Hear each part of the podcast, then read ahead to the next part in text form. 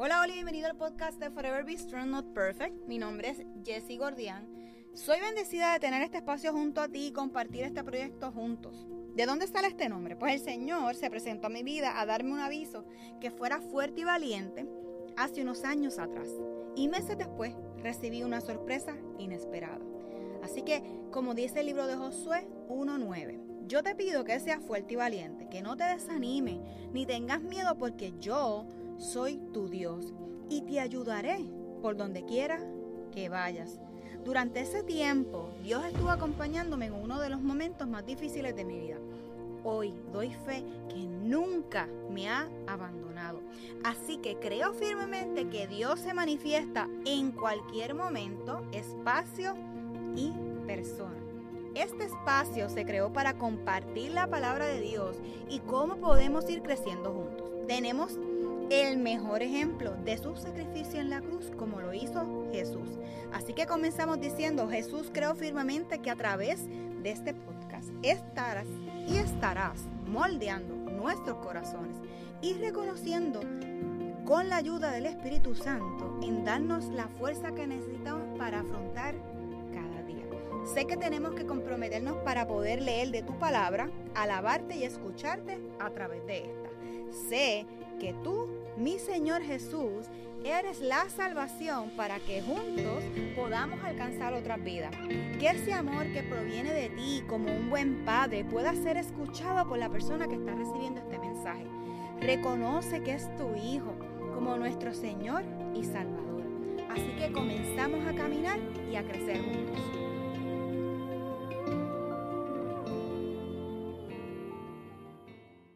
Hola, hola y bienvenido una vez más a Forever Be Strong. Bienvenidos a este espacio donde cada semana compartimos un episodio.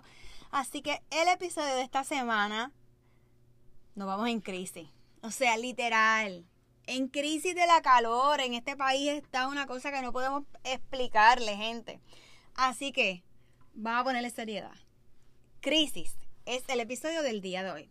Así que ¿Qué significa crisis? Algo que no está planificado ni esperado, que no estaba en nuestros planes, que nos toma por sorpresa, algo que se transforma en una amenaza real de salud, economía, trabajo, familia, nuestra fe, nuestro futuro, algo que desestabiliza nuestra normalidad. Así que durante un tiempo considerable no es algo que de un solo día, es algo que tiene durabilidad eh, durante un tiempo, semanas, meses o tal vez años. Algo que saca a relucir nuestro carácter y liderazgo. Las crisis no forman parte de nuestro carácter. Ojo, lo muestran tal cual está en este momento. Pone a prueba quienes somos y aquellos que, ¿verdad? Que a lo mejor exigimos un poco más de lo que nosotros podamos hacer en la toma de decisiones ante una adversidad. Cuando atravesamos estos momentos de dificultad, antes de decir, estoy en crisis, vamos a analizar si verdaderamente cumple con los puntos anteriores. Si no es así, en realidad estamos atravesando una dificultad momentánea, para la cual debemos sentarnos y pensar en encontrar una mejor solución.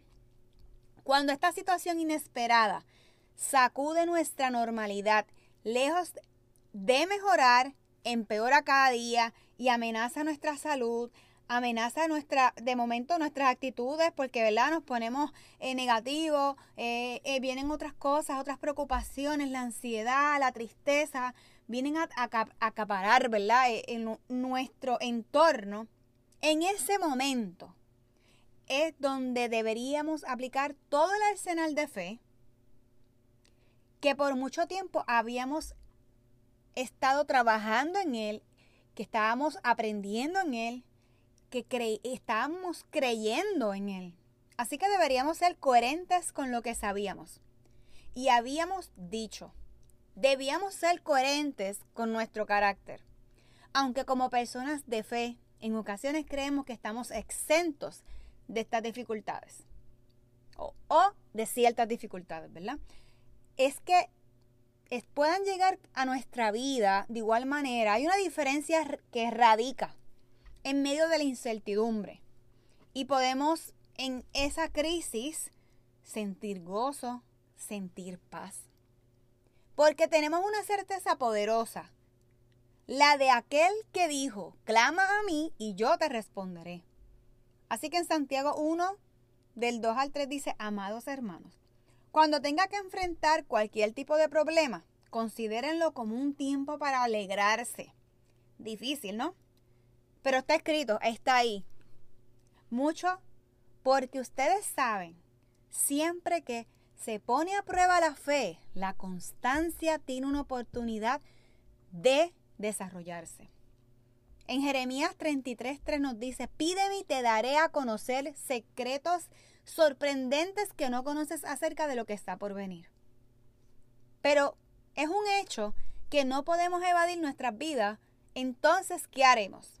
¿Dejaremos que la crisis nos detenga, nos destruya o nos levantaremos con toda nuestra fe para sacar lo mejor de nosotros en esa situación? Siempre la mejor elección será tomar acción porque sin importar el resultado, vamos a tomar acción. ¿Cómo? Debemos aprender, crecer y ser más fuertes. Movernos y tomar decisiones sabias que nos ayuden a crecer. Lo que tengas o dejes de hacer en la crisis repercutirá muchas veces en el grado de avance de los años futuros. Entonces, lo que debes hacer ante esa crisis, cuando toca tu puerta, es vamos a evaluar esas opciones. No desesperarnos. Liderar nuestro pensamiento, tratar de mantener nuestros pensamientos en control. Convencernos de que la crisis va a pasar. Así que, vamos a preguntarnos, ¿qué debería de aprender? ¿Qué oportunidad podría aprovechar? ¿Cómo quiero verme después de la crisis? Así que yo voy a ponerle aquí una pausa en lo que estoy diciendo. Y algo que quiero volverle un poquito hacia arriba es que cuando tomamos la acción de que hay cosas que tal vez te vamos a tener que dejar en el momento de la crisis, ver cómo lo vamos a ver de aquí unos años más adelante. Así que, aquí voy.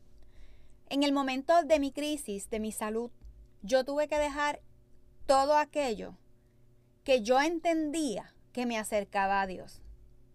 Repito, yo pensaba que tenía que dejar todas aquellas cosas que hacía dentro de la iglesia, donde voy, donde asisto, donde mi familia ha estado por los pasados ocho años, porque tocó a mi puerta la enfermedad.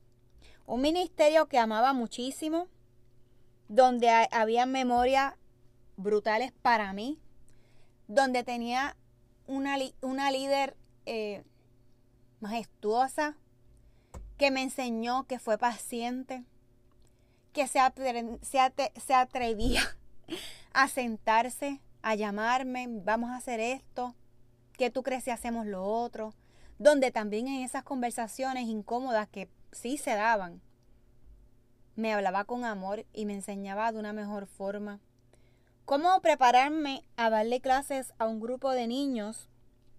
Cuando comencé, pude dar clases alrededor de lo que era eh, babies y hasta la edad de 9 a 12. Ese último grupo de 9 a 12 para mí fue algo que yo no les puedo explicar porque marcaron mi vida. Más de lo que ya los demás niños habían marcado. Donde al tenerme que ir ese día, oraron por mí. Tal vez a lo mejor en su corta edad algunos no lo recuerden. Yo siempre me los llevaré conmigo. Donde esos niños me escribieron una carta que todavía guardo y guardaré. Con ánimo. Donde fue majestuoso en esa crisis yo sentirme amada, valorada, cuidada, protegida. Y donde tenía miedo, esas acciones ante esa crisis, ver y convencer y, luchar con esos pensamientos que llegaban a mi cabeza, lograron que surgiera este, este espacio del podcast. Lograran de que yo hiciera otras cosas que no hacía eh, bajo la luz de otras personas. Siempre he mantenido, he estado como backstage y nunca he sido de estar como que proyectándome ante otras personas. Donde en septiembre del año pasado comenzamos a dar los live eh, semanales en los martes de valientes, que ahora ha cambiado un poco y va a cambiar. Así que próximamente les daré más información sobre eso. Y donde en este momento, al estar preparando este episodio, tengo que sonreír y dejarles saber que sí, se me sale alguna lagrimita, pero esta lágrima que sale es de agradecimiento por los cuidados de Dios con Jessie.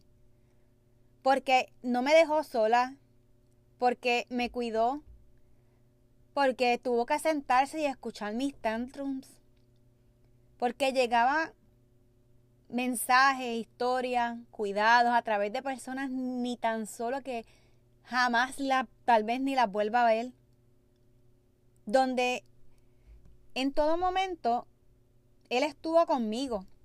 Y eso, gente, fue cambiando lo próximo que vamos a hablar, que es la actitud.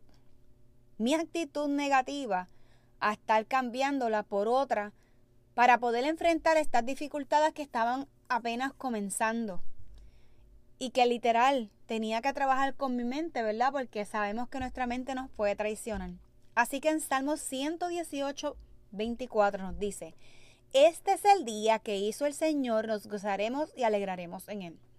Cuando yo leí ese versículo, en ese momento de crisis, entre comillas, en mi vida, lloré y dije, gracias Señor, porque tu misericordia ha logrado que yo confíe en ti. Que aunque mi dolor, mi miedo, y otros pensamientos que no deberían tener control en ese momento, pudiera estar batallando ante esa crisis.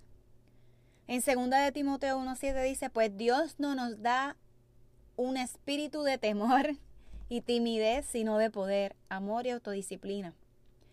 Así que Él me ha estado autodisciplinando por los pasados ocho años, pero en estos dos años Él ha sido más intenso, presente.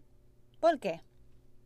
Porque he dejado que a través de su palabra, a través de lecturas, a través de poderme eh, beneficiar de lo que otros dicen, a través de la iglesia, a través de los grupos, a través de conversaciones eh, sabias, han logrado que Jesse tenga un mejor pensamiento, que ese amor, en vez de estar un amor con temor, sea un amor más intencional. Que no me vuelva loquita en la autodisciplina. no sé si algunos pueden decir o pensar, sé de lo que habla. Así que en 2 de Corintios 12:9 nos dice, cada vez que él me dijo, mi gracia es todo lo que necesitas, mi poder actúa mejor en la debilidad. Así que ahora me alegra jactarme de mis debilidades para que el poder de Cristo pueda actuar a través de mí. A veces, ¿verdad? Nos podemos ahogar en un balde de agua fría o en un vasito que ni cabemos. Nos ahogamos en ese vaso con nuestras situaciones cotidianas, con esas crisis que pensamos que no vamos a lograr. Y cuando uno está buscando la palabra del Señor, los cambios, se van a dar. A lo mejor algunos se dan más rápido. A lo mejor otros se tarda un poquito más porque necesitamos ajustar ciertos tornillos en nuestra vida por lo que Dios quiere que hagamos para poder sentir esa conexión con Él. Así que yo los invito a que lean, estudien y se deleiten en lo que Dios nos dio a través de la Biblia. Las pasadas semanas en la iglesia que voy, Mar Azul, comenzó una serie llamada Ecos Infinitos. Y me encantaría que pudieran tener la oportunidad de pasar por YouTube, buscar a sí mismo la iglesia y escuchar esta serie. Y después que escuchen este episodio y tienes alguna crisis en este momento, necesitas de alguna oración, necesitas hablar, déjalo saber. No te quedes solo, identifica a alguien. Si quieres me puedes escribir. Así que yo le pido al Señor y doy gracias por este espacio donde cada semana Él me ha dado la oportunidad de conectarme con Él y poder expresar lo que Él ha estado haciendo en mi vida, transformándolo a algo mejor. A algo que tal vez en mi crisis nunca me hubiese alegrado, nunca lo hubiese gozado, porque no me sentía capaz, no sentía que era posible que Él me amara como lo hace, que Él me cuide como lo hace, que me soporte como lo hace. Así que yo los invito a que podamos sacar ese tiempo de calidad para nosotros, para que todo eso, palabra que viene del Espíritu Santo que Dios ha puesto en estos libros, sean de un gran oasis para nuestras vidas. Así que nos vemos hasta la próxima semana. Un fuerte abrazo. Así que, chao.